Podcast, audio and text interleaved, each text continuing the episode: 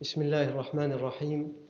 إن الحمد لله نحمده ونستعينه ونستغفره ونعوذ بالله من شرور أنفسنا ومن سيئات أعمالنا. من يهديه الله فلا مضل له ومن يضلل فلا هادي له وأشهد أن لا إله إلا الله وحده لا شريك له وأشهد أن محمدا عبده ورسوله صلى الله عليه وآله وسلم. يا أيها الذين آمنوا اتقوا الله حق تقاته ولا تموتن إلا وأنتم مسلمون. يا أيها الناس اتقوا ربكم الذي خلقكم من نفس واحدة وخلق منها زوجها وبث منهما رجالا كثيرا ونساء واتقوا الله الذي تساءلون به والأرحام إن الله كان عليكم رقيبا. يا أيها الذين آمنوا اتقوا الله وقولوا قولا سديدا يصلح لكم أعمالكم ويغفر لكم ذنوبكم ومن يطع الله ورسوله فقد فاز فوزا عظيما. أما بعد فإن أصدق الحديث كتاب الله تعالى وخير الهدي هدي سيدنا محمد صلى الله عليه وسلم وشر الأمور محدثاتها وكل محدثة بدعة وكل بدعة ضلالة وكل ضلالة في النار ثم أما بعد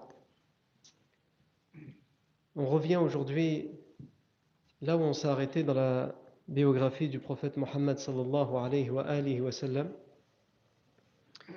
Le prophète Mohammed sallallahu alayhi wa alihi wa sallam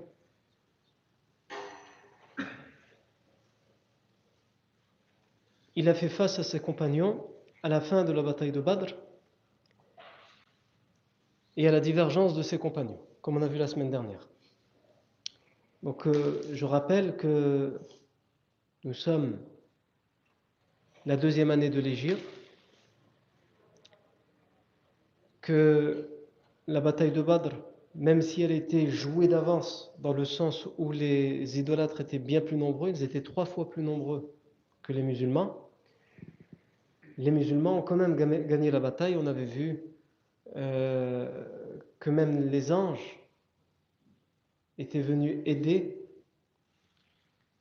les compagnons à un tel point que les idolâtres eux-mêmes témoignaient qu'ils les uns, qu'ils se voyaient les uns les autres tomber, se faire pourchasser, tuer, sans voir qui les frappait. Évidemment, c'était les anges. Le professeur Hassan est resté trois jours à la bataille, à, sur le champ de bataille de Badr. Il a enterré les martyrs. On a dit que 14 compagnons sont tombés dans cette bataille. Par contre, dans le camp en face des idolâtres, 70 idolâtres ont été tués dans cette bataille. Et le professeur sallam, comme on l'avait expliqué, il n'a pas laissé les corps des euh, idolâtres, il s'en est occupé et il les a enterrés afin qu'ils ne décomposent pas à vue d'œil et afin euh, qu'ils n'attirent pas toutes sortes d'insectes, etc. Et donc il a donné une sépulture, euh, il a honoré les corps même de ses ennemis qui étaient là pour le, qui, qui voulaient le tuer, qui voulaient l'éliminer purement et, simplement. Alors que comme on le verra par exemple à la bataille de Uhud, lorsque les idolâtres prendront leur vengeance, eux ce sera tout le contraire, puisqu'à la fin de la bataille, non seulement ils n'enterreront pas les, euh, les, martyrs euh, parmi les musulmans, mais en plus de cela, ils mutileront leur corps. Il y a du butin. Parce que dans les guerres d'avant, quand il y a une bataille, l'ennemi qui perd la, bataille fuit et il laisse derrière lui tout ce qu'il avait ramené. Il laisse derrière lui les montures, il laisse derrière lui les vivres, il laisse derrière lui, certains ont laissé les boucliers, les épées, les armures, etc. etc., etc. Donc c'est ce qu'on appelle le butin. On a expliqué la fois dernière que le compagnon Abad ibn Samit, qui est un témoin de cette bataille, il dit J'ai assisté à la bataille de Badr, et à la fin de la bataille, l'armée musulmane s'est divisée en trois groupes. Il y a un groupe qui s'est attaché euh, à cause de la confusion, ils avaient peur que quelqu'un se faufile jusqu'à la tente du prophète et le tue dans la confusion. On ne se reconnaissait pas forcément les uns les autres entre les musulmans et les non-musulmans. Donc, il y a un groupe qui est parti protéger le prophète sallam pour qu'aucun aucun tort ne lui, ne lui arrive.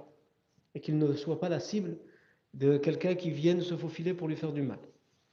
Un deuxième groupe s'est occupé, s'est affairé à ramasser le butin qui était laissé par les ennemis.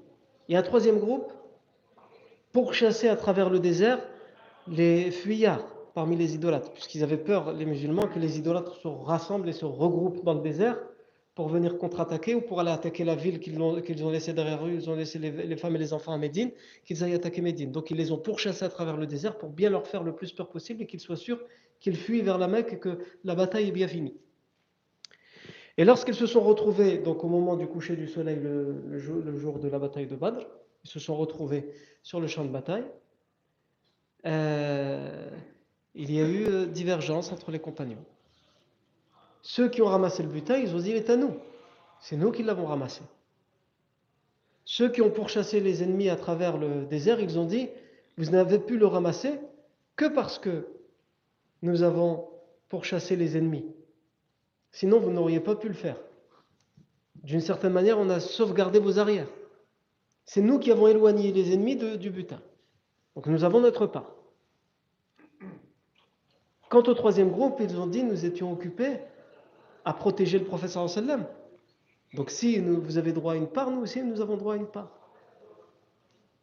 Alors ici, on, on s'est attardé la semaine dernière à se poser la question qu'est-ce que ça veut dire? Est-ce que les compagnons étaient dans la convoitise? Est-ce que il faut se rappeler le contexte Il y a deux choses importantes pour comprendre pourquoi on parle de butin de cette manière? La première, c'est que les compagnons de la Mecque qui ont fait l'émigration à Médine ont tout perdu. Et pourquoi ils ont tout perdu? Parce qu'on leur a tout pris. Les idolâtres leur ont tout pris. Ils leur ont pris leur demeure, ils leur ont pris leur mobilier, ils ont pris euh, tout ce qu'ils possédaient, ils l'ont pris. Leur terre, leur terre, etc., leur récolte. Et ils vendaient tout. Et les caravanes commerciales de la Mecque passaient sous le nez des musulmans à côté de Médine. Et donc cette bataille, au final, elle, était aussi là pour ça. Elle était là pour intercepter, si vous vous rappelez, la caravane d'Abu Sufyan, même s'ils ont raté la caravane d'Abu Sufyan, et que finalement c'est l'armée de plus d'un millier d'hommes d'idolâtres qui sont venus euh, protéger, leur caravane et qui sont venus euh, s'attaquer et s'affronter aux musulmans. Donc il y a cette première chose, c'est qu'ils considèrent que c'est leur bien. C'est la moindre des choses. C'est rien du tout par rapport à tout ce qu'on leur a pris à tout ce que ces gens-là leur ont pillé. Ça, c'est la première chose. La deuxième chose, ils sont dans la pauvreté, dans la misère la plus totale, à cette époque-là. Après, des expéditions vont arriver, après, des grandes tribus vont se convertir à l'islam et donner la zakat, etc. Mais là, on est. Et la zakat vient d'être légiférée, elle n'est pas encore mise en place.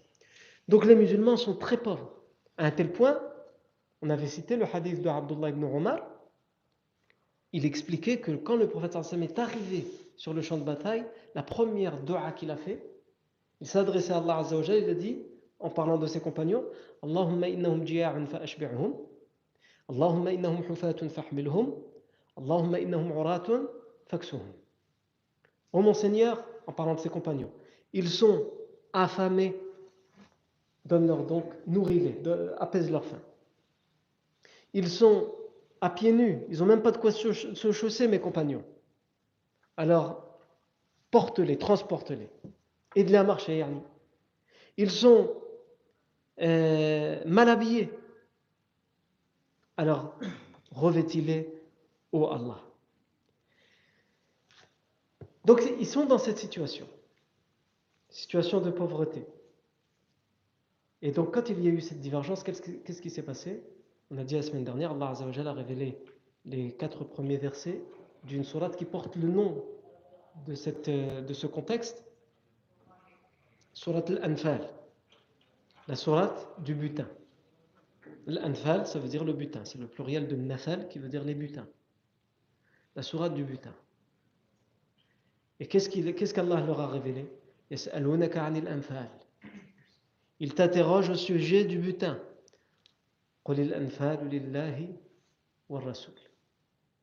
Dit le butin appartient à Allah et son messager. Vous disputez pour ça, et eh bien c'est pas pour vous, c'est pour personne. Allez hop, par ici. C'est pour Allah et son messager. Ils s'y sont soumis. Malgré leur pauvreté, malgré le fait qu'ils considéraient qu'on leur avait tout pris, ils s'y sont soumis. Pourquoi? Parce que ce qui comptait, ce qui comptait à ce moment-là, comme on l'a expliqué la semaine dernière, c'est qu'ils détachent leur cœur de la convoitise et du désir de la vie d'ici-bas. Et de l'amour ardent pour la vie d'ici-bas et du matériel. À un tel point que eux, ils attendent une solution, on a dit la semaine dernière dans ces versets. Mais qu'est-ce que le, verset leur dit? Craignez Allah et réconciliez-vous. C'est ça le plus important. C'est pas chercher le butin. Le butin, donnez-le à Allah et son messager. Et vous, craignez Allah et réconciliez-vous entre vous. Pas de dispute, pas de querelle, pas de divergence pour le butin.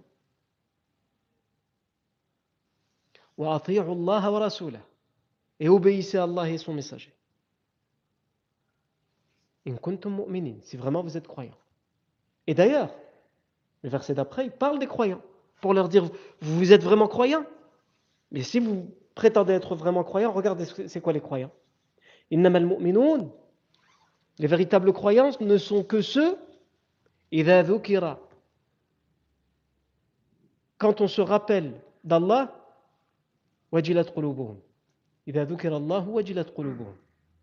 quand on évoque quand on mentionne Allah auprès d'eux les véritables croyants leur cœur frémisse et tremble par crainte d'Allah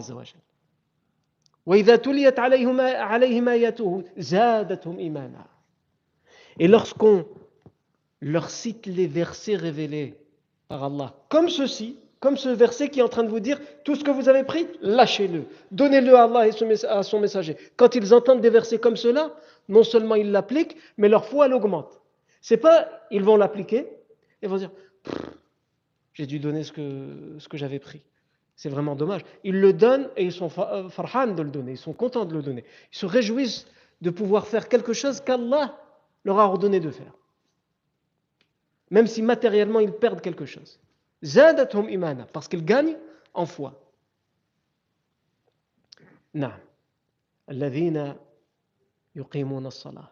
Les véritables croyants sont ceux qui pratiquent la prière, c'est-à-dire ils sont occupés à la prière. Le butin, le matériel, ça ne les intéresse pas. Attention, hein, comme j'ai dit la semaine dernière, je vais pas revenir sur tout ce que j'ai dit. L'islam ne nous dit pas qu'on doit euh, abandonner totalement le matériel, la vie d'ici-bas et ne pas. Non.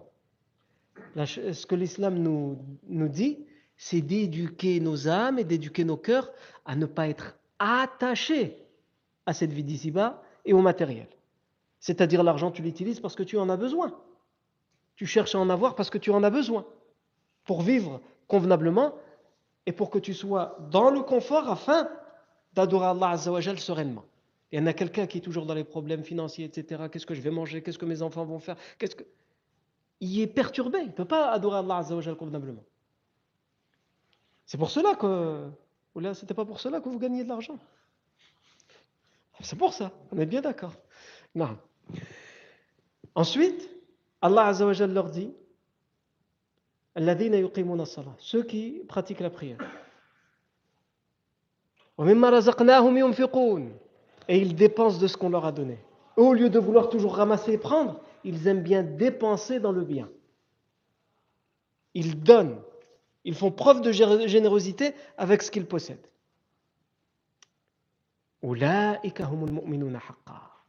Ce sont eux les véritables croyants.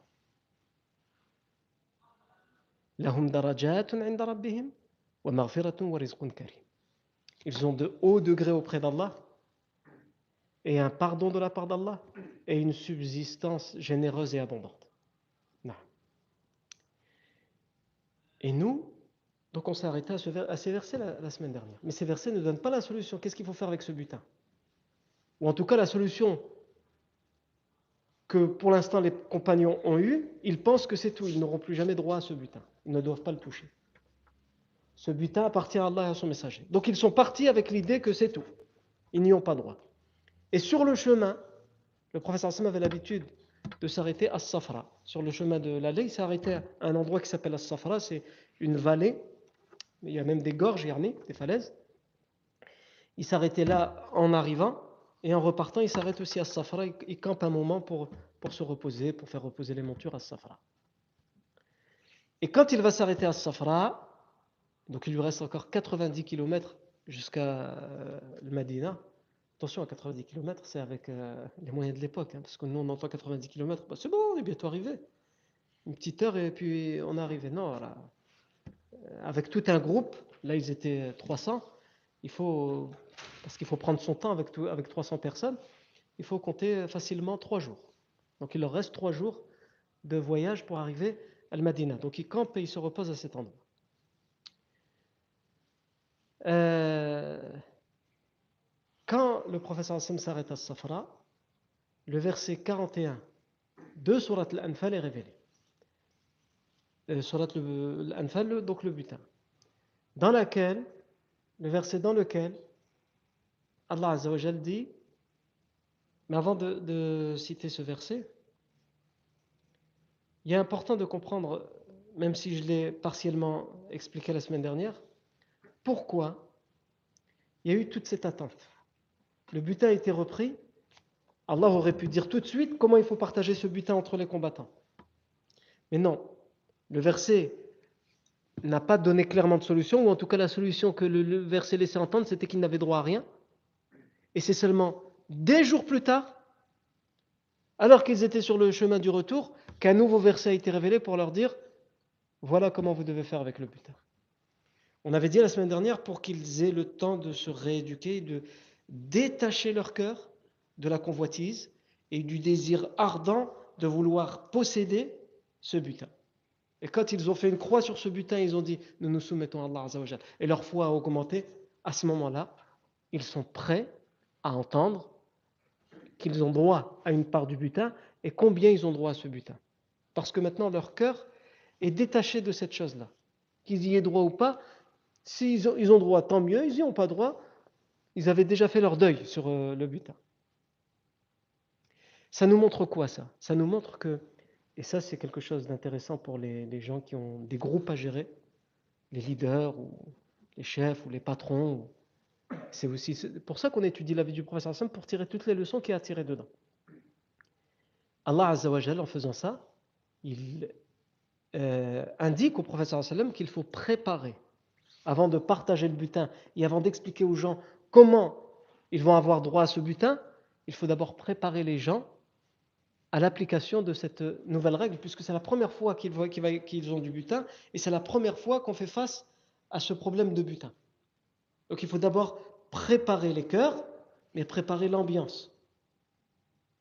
Donc ça, c'est aussi quelque chose pour les leaders ou pour ceux qui doivent s'occuper de, groupes, c'est-à-dire que quand on veut changer les choses, et en est nous le supérieur hiérarchique. Il ne faut pas oublier que ce n'est pas facile pour les gens.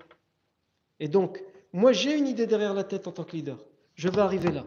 Mais avant d'annoncer que je veux arriver là, je prépare d'abord. Je commence à mettre euh, en, place certaines petites choses pour préparer les gens à recevoir cette modification ou cette réforme. C'est pas j'arrive et j'impose des choses sans avoir préparé les gens au préalable. Et donc les premiers versets qui ont été révélés dans Surat Al-Anfal, ils servent à ça.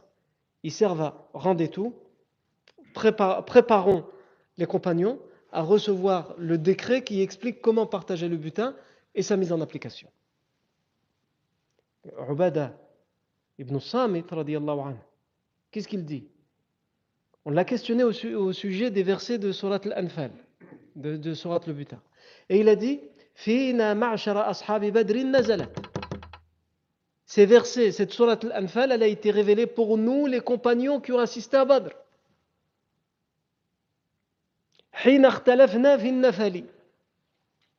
Au moment où nous, avons divergé, nous nous sommes querellés au sujet du butin. Et nos comportements ont été mauvais à ce moment-là. Il admet. On n'a pas été à la hauteur à ce moment-là parce qu'ils ont divergé sur le butin, alors qu'ils auraient dû dire J'en veux pas. Vous voulez le prendre, prenez-le.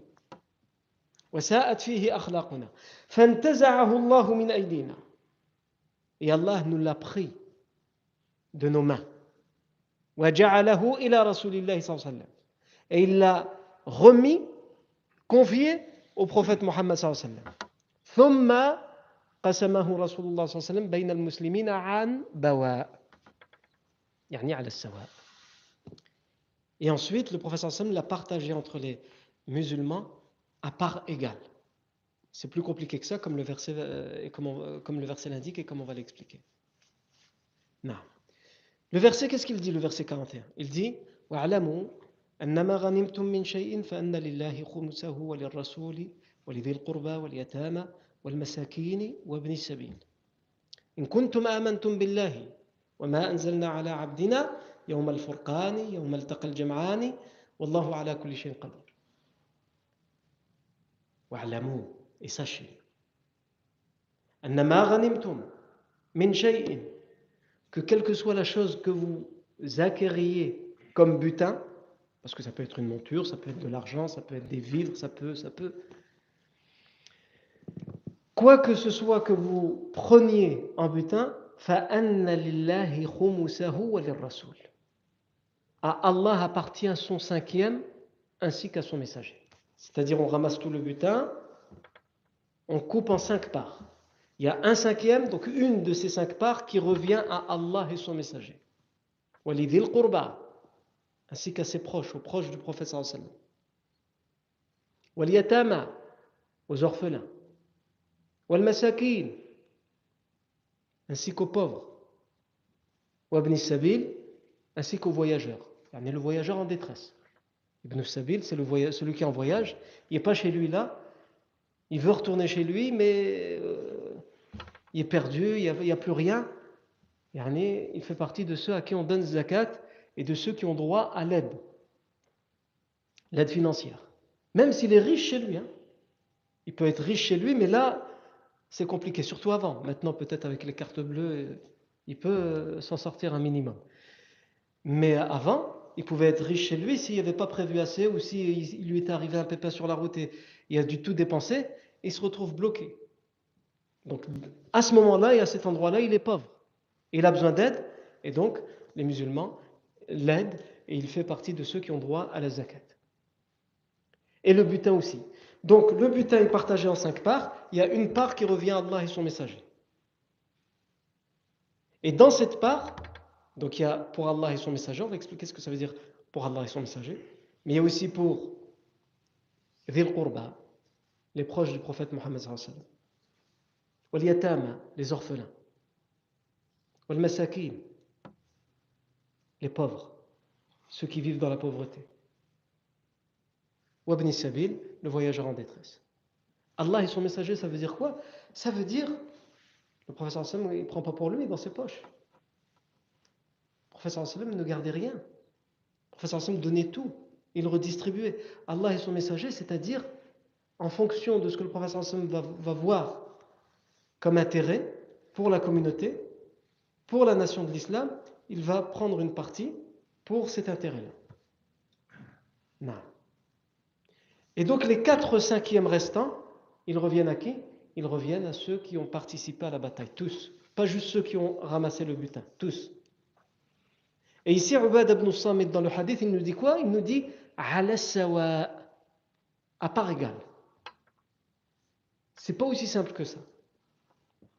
Parce qu'on a un hadith, par exemple, euh, qui a été authentifié par le Bukhari muslim et qui a été rapporté et narré par euh, le compagnon Abdullah ibn Umar, radiallahu anhuma, où il nous dit, donc, عن عبد الله ibn Umar, radiallahu anhuma, أن رسول الله صلى الله عليه وسلم جعل للفرس سهمين ولصاحبه سهما. Le prophète sallallahu alayhi wa sallam a partagé, a prévu dans le butin deux parts pour le, la monture, pour le cheval, et une part pour son maître, pour celui qui monte le, cheval. Qu'est-ce que ça veut dire ça? Les savants nous disent, ça veut dire il y en a qui combattent à pied, et il y en a qui combattent sur leur monture. Et celui qui combat sur sa, sur sa monture, il est plus efficace que celui qui combat à pied, évidemment. Et surtout, quand on dit combat sur une monture, à l'époque, maintenant c'est différent. Maintenant, ce n'est pas des montures. C'est des tanks, c'est des. Mais le tank, c'est pas un combattant, un, bénévole qui vient, il dit Moi j'ai un tank dans mon jardin, je vais l'utiliser pour la guerre. Ah, il vient, on lui fournit tout. On lui fournit le tank, on lui fournit les armes, on lui fournit les habits, on lui fournit tout. Et en plus, il est payé à la fin. avant, et surtout pour la bataille de Badr, c'est venez avec ce que vous avez. C'est quand on vient avec des armes, on leur fournit, fournit pas aux gens les armes. C'est chacun avait son épée, il partait l'aiguiser. S'il n'y avait pas d'épée, il fallait en acheter une. Ceux qui venaient avec, leur, avec, un cheval, ça veut dire qu'ils prenaient son cheval. Donc il faut le nourrir. Ça lui coûte beaucoup plus que de venir tout seul, sans, monture. Donc ça coûte. Et il fatigue sa monture alors qu'il l'aura besoin plus tard pour autre chose. Et il prend le risque que sa monture soit tuée dans le, dans le champ de bataille. Et c'est pour cela qu'il a droit à plus que celui qui combat à pied. Parce qu'il y en a qui ne comprendraient pas, bah, pourquoi lui a une monture, euh, bah, c'est pas de sa faute, si, entre guillemets, c'est pas de sa faute. Celui qui a sa monture, c'est parce qu'il a décidé de venir avec sa monture et de la sacrifier et de prendre le risque de la perdre, de la blesser. Et c'était extrêmement important hein, d'avoir une monture avant. Et ça coûtait cher. Donc le professeur a, ja'ala, comme le dit le hadith, sahmayni lil farasi wa lil sahibihi sahma. Ce que ça veut dire, ça veut dire que pour la monture, il y a deux parts. Évidemment, la, monture, elle ne va pas prendre. Mais c'est le maître, son maître, le propriétaire de la monture qui prend. Parce que d'une certaine manière, c'est ce qu'il aura besoin, ces deux parts-là, pour euh, euh, financer ce qu'il a sacrifié en prenant sa monture. Et une part pour lui, et tous les autres, ils ont leur part aussi. Il y en a ceux qui combattent à pied, ils ont une part, comme le cavalier. Sauf que le cavalier, on lui donnera deux parts en plus. Donc il a, lui, trois parts, alors que ceux qui sont à pied, ils n'ont qu'une part. Pourquoi? Parce qu'il a sa monture avec lui.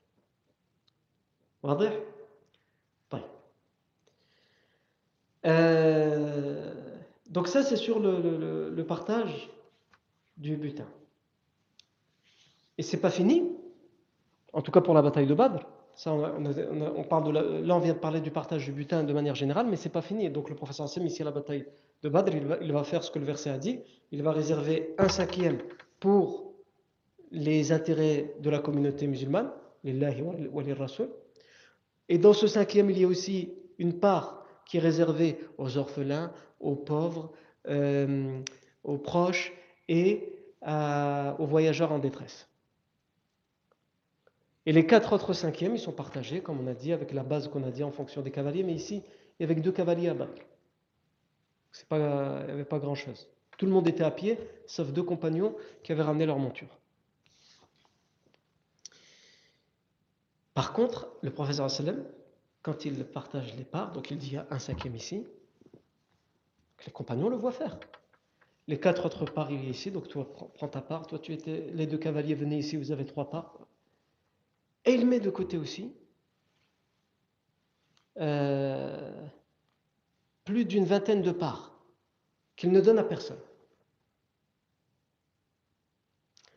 À qui appartiennent ces deux vingtaines de parts Le professeur, le professeur Hassan réfléchit, il ne, il ne met rien de côté. Eh bien, tout d'abord, aux familles des 14 martyrs. Il y en a qui ont carrément sacrifié leur vie. Ils vont rentrer à Médine, ils vont annoncer, à 14 familles qu'ils ont perdu un, être cher, un, mari, un père, un, fils, un frère. Donc, ils réservent 14 parts pour les héritiers des 14 martyrs. On avait cité qui étaient les 14 martyrs. Ubaïda ibn al-Harith ibn al-Muttalib radiyallahu anhu. Euh, Umayr ibn Abi Waqqas anhu. ذو الشمالين رضي الله عنه أبو عاقل بن أبي البكير رضي الله عنه مهجع مولى عمر رضي الله عنه صفوان ibn Bayda radiallahu anhu. Ensuite, le septième, donc là on a cité les six de Mecca. Ensuite, les autres c'est de Médine. Donc le septième de Médine c'est euh, Mubashir ibn Abd al-Mundhir, Sa'd ibn Khaythama, euh, Rafi' ibn al-Mu'alla, Umayr ibn al-Humam, Haritha ibn Suraqa, et les trois frères, les trois frères de sang d'une même famille, Yazid ibn al-Harith, Aouf ibn al-Harith et Muawid ibn al-Harith. Sachant, comme on l'avait dit, que dans cette famille, il y a sept hommes, sept frères qui sont venus participer à la bataille de Badr, et trois de cette seule et même famille vont tomber en martyr dans cette bataille.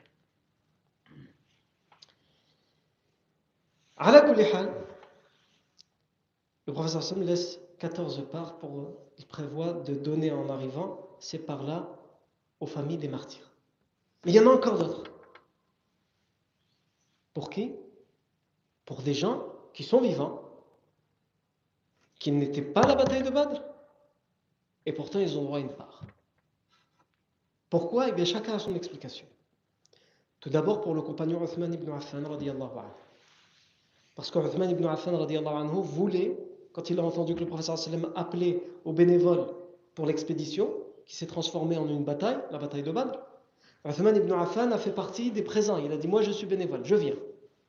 Sauf que son épouse, et c'est qui son épouse? C'est la fille du professeur sallam, Ruqayya bint sallallahu alayhi wa sallam. Ruqayya, elle était gravement malade à ce moment-là. Et elle était, nous maintenant on le sait, des siècles plus tard, en fait elle était en train d'agoniser, elle était en train de mourir. Et donc, le professeur Hassan a dit à Uthman, tu ne peux pas partir et laisser ton épouse, qui va s'occuper d'elle? Elle est alitée. Donc reste. Ton jihad à toi, c'est de t'occuper de ton épouse. Reste auprès de ton épouse. Prends soin d'elle. Et donc le professeur sallam a mis une part de côté, de côté pour Uthman parce que lui, il voulait vraiment y assister à la bataille de Badr. Il n'a pas pu à cause d'une raison valable, c'est que son épouse était gravement malade. Et ça, on va y revenir d'ailleurs professeur sallam, en arrivant à Médine, ça doit être un grand jour pour lui, un beau jour pour lui. Il vient annoncer aux gens de Médine la victoire, mais il va recevoir quoi comme information? Les compagnons racontent que au moment où l'armée des musulmans revient et rentre dans Médine, ils viennent de terminer l'enterrement de la fille du professeur. Pourquoi? Parce qu'Allah l'éprouve. Il éprouve le prophète sallallahu même cette victoire, il ne peut pas y en profiter et avoir le goût à 100% de la victoire. Il faut que cette victoire, il y ait sa part d'épreuve, le prophète Mohammed Et toute sa vie, le prophète sallam, euh, elle se définit par ça, par une vie d'épreuve. Il disait Je souffre comme souffriraient à chaque fois deux personnes parmi vous. Quand j'ai une épreuve, moi, elle est deux fois plus forte que n'importe lequel d'entre vous. Quand je suis malade, ma souffrance à moi, elle est deux, elle est deux fois plus forte que n'importe lequel d'entre vous. Pourquoi? Parce qu'il est prophète. Non. Donc, Uthman ibn Affan, le professeur Hassan lui réserve une part. Le professeur Hassan réserve également une part à Abu Umama, un jeune compagnon qui voulait à tout prix assister à cette expédition qui s'est transformée en bataille de Badr. Et il a dit Moi je viens. Et son oncle maternel, donc le frère de sa mère, qui s'appelait Abu, Abu Burda ibn Nayyar, lui a dit T'es fou? Et qui est-ce qui va s'occuper de ta mère? Parce que sa mère aussi était gravement malade et elle aussi elle agonisait. Dit Tu veux partir, risquer ta vie Et sachant que l'oncle, lui, avait pris ses affaires, il allait partir. Donc en fait, c'était soit l'oncle, soit le fils qui restait auprès de euh, cette femme. Donc l'oncle, il dit, euh, t'es son fils, reste auprès de ta mère. Et le fils, il dit, ah ouais? Comme ça, c'est toi qui as les hasanat. Bah toi, reste auprès de ta soeur. Et moi, j'y vais. Et donc, euh, ils sont partis, comme ils n'arrivaient pas à se départager. Là, on a des gens qui se disputent, ils n'arrivent pas à se départager, ils vont voir le professeur sallam. Et vous vous rappelez que la fois dernière, on avait expliqué que Saad ibn Khaythama, lui et son père, ils avaient beaucoup d'enfants à la maison, des femmes de qui ils devaient s'occuper, donc lui et son père avaient divergé. Qu'est-ce qui va à la bataille de Badr? Moi, non, moi, non, moi. Et donc ils avaient tiré au sort pour savoir lequel d'entre eux part à la bataille de Badr et lequel restait. Et Saad ibn Khaythama, c'est lui, donc le fils qui est parti, et il est tombé en martyr à, Badr. Et son père participera à la bataille de Badr, et il va euh, mourir à, à, la bataille de Uhud. Non. Donc l'oncle Abu Burda ibn Nayyar et Abu Umama, ils se rendent auprès du professeur Hassan. Ils expliquent. Abu, Abu Burda ibn Nayyar, il dit Ma sœur est gravement malade. Elle a besoin de quelqu'un à ses soins. Et tous les deux, on va aller à Badr. Lui, il est jeune et c'est son fils. C'est à lui de rester auprès d'elle. Et le fils, il dit Non, c'est à lui, lui aussi c'est sa sœur. Pourquoi moi j'aurais pas le privilège et l'honneur d'aller à Badr? À ce moment-là, ils ne pas encore. Ils allaient à Badr, ils savaient qu'ils allaient à Badr, mais ils ne savaient pas qu'ils allaient pour cette grande bataille, ils pensaient que ça allait être une expédition. Le professeur sallam, à ce moment-là, il prend la décision de dire au fils, Abu Umama, de rester. Il lui dit Laisse ton oncle, et toi reste auprès de ta mère. Parce que ta mère est mal en point. Et donc elle a besoin de quelqu'un. Certes, ça pourrait être ton oncle, sauf que déjà c'est pas facile pour ta mère, parce qu'elle est éprouvée en ce moment, elle est malade, elle est gravement malade, elle doit s'occuper de sa maladie. Et entendre dire mon fils est parti, à ce moment-là, c'est plus qu'entendre dire mon frère est parti. Donc il lui dit, le professeur sallam, reste-toi auprès de ta mère. Donc il reste, il n'est pas content, mais il, obéit. Et donc le professeur sallam lui a réservé sa part de butin. Non. Ensuite, vous avez Abu Lubaba. Pourquoi Abu Lubaba? Parce que le professeur sallam, quand il partait en expédition, il désignait toujours une personne à sa place pour gérer les affaires de la ville. Et s'il y avait un événement en son absence, quelqu'un était l'amir, le chef, au cas où. Donc il a désigné Abu Lubaba pour gérer la Médine et pour gérer la population de Médine. Et donc il a droit à sa part, parce qu'il aurait pu participer à la bataille de Badr, le professeur ne lui a pas laissé le choix, il a dit Toi, tu restes. Ensuite, le compagnon Asim ibn Adi. Pourquoi? Parce que le professeur Hassan euh, lui a demandé de gérer, de gérer l'Awali. L'Awali, c'est quoi? C'est un quartier de Médine qui est sur les hauteurs et qui est à la périphérie de Médine c'était un peu, peu loin, Yarni. Donc il lui a dit Toi, tu vas là-bas au cas où, on ne sait jamais, il pourrait se passer quelque chose. En mon absence, tu t'occupes de ce côté, de ce quartier. Et donc, comme il, a lui aussi, n'a pas eu le choix, le professeur a dit Toi, tu restes. Rassim ibn Adi, le professeur Hassan lui a laissé sa part de butin. Tout comme il a laissé la part de butin à euh, Harith ibn Hatib. Parce que, et là, je n'ai pas trouvé exactement le détail, mais en tous les cas, beaucoup d'historiens rapportent que le professeur Hassan l'avait envoyé, ils disent les muhimmatin. Le professeur Hassan l'a chargé d'une mission, mais il ne précise pas laquelle. Il a chargé d'une mission auprès de la tribu euh, médinoise de, des Bani Amr et Ibn Aouf. Les Bani Amr et Ibn Aouf. Et donc, comme le professeur Hassan ne lui a pas laissé le choix, il a laissé sa part de butin. Tout comme il a laissé la part de butin à deux personnes qui étaient là dans l'armée jusqu'à Safra et ensuite le prophète les a renvoyés. Ils n'ont pas terminé jusqu'à Badr. Quand il a campé à Safra, il a dit Toi tu retournes à Médine et toi tu retournes à Médine. C'est euh, le ibn Simma et Khawat ibn Khaybar radiallahu anhuma. Pourquoi le prophète les a renvoyés, ces deux compagnons? Parce qu'ils étaient blessés. Ils se sont blessés pendant le voyage jusqu'à Safra. Et donc, comme ils étaient blessés, le prophète leur a dit Vous, vous êtes blessé, euh, donc euh, ne continuez pas avec nous, allez vous reposer, vous retournez à Médine, vous allez vous reposer. Mais il leur a réservé leur part de butin. Donc le sallam a pensé à tout le monde. Non. Dernière chose à dire à, propos du butin, c'est que avant ça, jamais la prise de butin n'a été autorisée. C'est quelque chose qui a été autorisé depuis l'avènement de l'islam depuis l'arrivée du professeur sallam. Puisque le professeur sallam dit dans un hadith qui est authentifié par le Bukhari muslim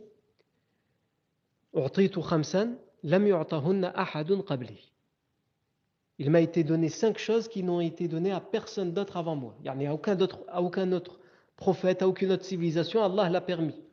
Mais ça a été permis, ça m'a été donné à moi. Et dans ces cinq choses, le professeur sallam il dit Allah Azzawajal m'a donné, parmi ces cinq choses, il m'a donné le fait que je puisse avoir la victoire dans une bataille juste par la peur, par la terreur. Même si je suis à une distance d'un mois. Et ça c'est vrai, combien de fois, comme on le verra, il y a des moments où le Sam était obligé de rassembler une armée pour défendre Médine, et juste les ennemis qui voulaient s'attaquer à la ville entendaient parler qu'une armée s'était rassemblée pour défendre la ville, ils s'enfuyaient. Sans livrer bataille. Il y a ça. Ensuite, il dit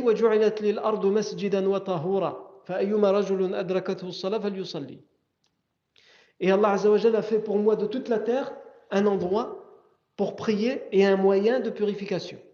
Donc quand un individu se retrouve au moment de la prière, qu'il prie, là où il est. C'est sa mosquée et c'est son moyen de purification. Et ça, ça a été donné qu'au professeur. Ça veut dire quoi? C'est Il peut prier n'importe où. Dans la plupart des religions, la prière, il y a un endroit bien spécifique. C'est la mosquée. C'est le temple. c'est l'église, c'est la synagogue, etc. etc. C'est la pagogue chez les bouddhistes. Mais chez les musulmans, il y a certes la mosquée, mais tu peux, tu peux aussi prier chez toi. Tu peux prier aussi euh, au travail. Ah non, enlevez ça. Laïcité, j'ai oublié. Donc tu peux prier là où tu veux. Et c'est un moyen de purification. Pourquoi? Parce qu'il suffit d'avoir de l'eau et tu fais le wudu. Et là où tu vas, tu peux trouver de l'eau. Et s'il n'y a pas d'eau et que tu as besoin de prier, qu'est-ce que tu fais? Tu fais tayammum. Tayammum, tu le fais avec quoi? Avec la terre, avec les cailloux, avec le sable. Et là où tu es, tu vas trouver de la terre, tu vas trouver des cailloux, tu vas trouver du sable. Et ça, cette facilité, elle n'a été donnée à personne d'autre qu'au professeur sallam. Ensuite, le professeur sallam, il cite ce qui nous intéresse ici.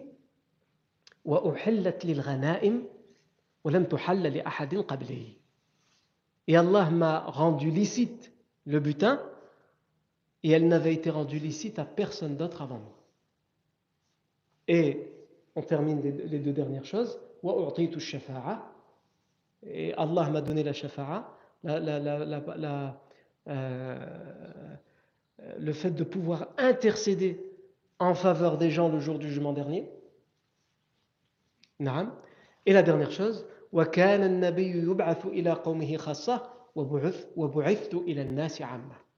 et avant moi, les prophètes, ils étaient envoyés juste pour leur peuple. Et moi, Allah, il m'a envoyé pour toute l'humanité. Donc le butin n'avait pas été permis avant. Et d'ailleurs, ce qui vient aussi le prouver, c'est le hadith qui a été rapporté dans l'authentique de Bukhari,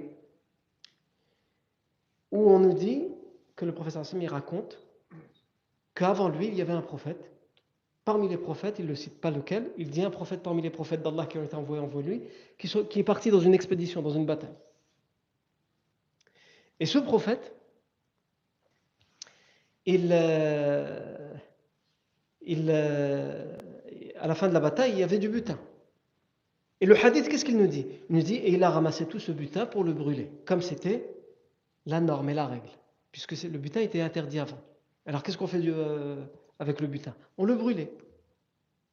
On le faisait disparaître parce que ce n'était pas considéré comme licite. Et donc ce prophète, il a rassemblé le butin et il a allumé un feu pour euh, le faire euh, brûler. Sauf que ils avaient beau mettre le feu, voilà, ça brûlait pas. Il y a un problème. Le feu, normalement, ça brûle. Mais là, ça ne veut pas brûler. Ça brûlait pas le butin. Et le prophète, il a regardé les gens qui étaient partis avec lui D'ailleurs, le, hadith explique même qu'au moment où il est parti, quand il a voulu partir, il a annoncé aux gens ceux qui veulent aller avec moi pour cette expédition, venez. Mais ceux qui viennent de se marier, ne venez pas. Pourquoi? Tu viens de te marier, on va te, tu vas venir, tu, vas être perturbé, ta tête elle va être ailleurs, reste avec ta femme si tu viens de te marier. Celui qui est, qui est en train de construire sa maison et il n'a pas encore fait le toit, tu viens pas non plus. Parce que lui aussi va être perturbé. Nous, on a besoin de gens qui vont être euh, concentrés. Il va dire, euh, ma maison, j'ai pas construit le toit, le toit, là, peut-être la pluie, elle va tomber, peut-être quelqu'un va rentrer, il va voler, peut-être. Reste et termine ton, affaire. Et ce prophète dira même également, et celui qui euh, a acheté des troupeaux, des brebis pleines, et il attend, pourquoi les a achetés des brebis pleines, il y en enceinte pour que ça lui donne plus de troupeaux et donc il attend avec impatience que les agneaux naissent pour s'en occuper, pour lui aussi. Et il va venir avec nous, il va dire mes brebis, imagine, elles ont euh, euh, laissé bas et moi je suis là, et comment qui est-ce qui va s'en occuper? Reste. tout ça pour dire que tous ceux qui, ont, qui sont perturbés par quelque chose, restez. Non. Et donc ce prophète, quand il va ramasser le butin, il va mettre le feu, mais ça ne brûle pas. Et donc il va dire Il n'a fait comme rouleau là. Il a regardé les gens qui l'ont suivi, il y a plusieurs tribus, plusieurs tribus qui sont représentées, il va dire il n'a fait comme rouleau Le rouleau, ici, on peut le traduire par la transgression. Il y a parmi vous de la transgression. Et ceux qui font le commentaire du hadith, ils expliquent, ils disent en fait, il veut dire il y a parmi vous des gens qui ont volé. Pourquoi le butin ne brûle pas? Parce que quand je vous ai dit de venir de ramener le butin, certains, ils ont mis de côté dans la poche. Tiens, brûle. Regarde, moi j'ai ramassé ça, mais il ne montre pas ce qu'il a mis dans la poche. Donc ce prophète, il dit, ça ne brûlera pas tant que ce qui a été volé, hein, ce qui a été transgressé, ne soit pas mis ici. Donc vous allez tous me prêter serment d'allégeance. Chaque représentant de chaque tribu va me prêter serment d'allégeance pour se porter garant qu'il n'a rien volé, ni lui ni sa tribu. Donc chaque représentant de tribu, il parle avec sa tribu, c'est toi, c'est vous. Est-ce qu'il y a quelqu'un parmi vous qui a pris? Donc évidemment, il n'y a personne. Tout le monde, ah, c'est pas moi. Donc ce prophète, il fait prêter serment d'allégeance. Le premier, il prête serment d'allégeance. Le deuxième, etc. Jusqu'il arrive à un, prête serment d'allégeance et sa main ne veut pas se détacher. Nous, on n'a pas volé, sa main ne se détache pas. Ah, lâche. Ah, sa main s'est collée à la main du prophète. Et là, le prophète, il lui dit C'est vous qui avez la transgression. Et donc, il lui dit Mais ils m'ont tous dit que personne. Il dit bah, À ce moment-là, chacun d'entre eux va prêter serment d'allégeance pour voir c'est lequel d'entre eux. Jusqu'à ce que deux à trois hommes, selon le hadith, quand ils sont venus pour prêter serment d'allégeance, leurs mains a collé. Donc, toi sur le côté. Toi sur le côté, toi sur le côté. Et les, gens dont les mains ne collaient pas, évidemment, ça, fait partie des signes et des miracles que les prophètes avaient. Le fait que le feu ne brûle pas, le fait que leurs mains collaient à celles du prophète, etc. Ça fait partie des choses qui ne peuvent arriver qu'au prophète. Et donc il a mis ces deux, trois là de côté, il a dit c'est vous, donc euh, sortez. Et ils ont sorti euh, ce qu'ils avaient pris, et ils avaient pris en fait euh, l'équivalent, le, hadith dit, l'équivalent d'une tête de veau en or. Et donc ils l'ont ramené, ils l'ont posé, et à ce moment-là, le feu a brûlé le butin. Et donc ce hadith vient aussi, pour qu'on raconte cette histoire, il vient aussi appuyer le fait que le butin avant l'islam n'était pas autorisé. Donc ça, c'est ce qu'on avait à dire au sujet du butin. Mais quand le professeur Safra, il ne va pas encore reprendre la route. Parce qu'un autre problème se pose. C'est le problème des prisonniers. Quel va être le sort réservé aux prisonniers? Les musulmans ont fait 70 prisonniers à cette bataille. Qu'ils les ont ramenés avec eux. Mais ici, à Safra, certains se posent la question, et les compagnons vont diverger entre eux. Enfin, ils vont diverger. Ce n'est pas une dispute ici, mais le professeur Sam leur demande leur avis. Et chacun donnera un avis différent. On aura par exemple l'avis de Ali, on aura l'avis d'Abu Bakr, on aura l'avis de Omar, anhum, et ce ne sera pas le même avis entre eux. Et le professeur Sam va se ranger du côté d'un avis plutôt que d'un autre. Quels vont être ces avis Et vers quel avis le professeur Sam va se ranger? Ça, c'est ce qu'on verra la fois prochaine. B'idnillahi tabaraka wa ta'ala. Barakallahu fikum pour votre attention. Subhanakallahu wa bihamdik. Ashhadu an la ilaha illa ant. Nastaghfiruka wa natubu ilayk.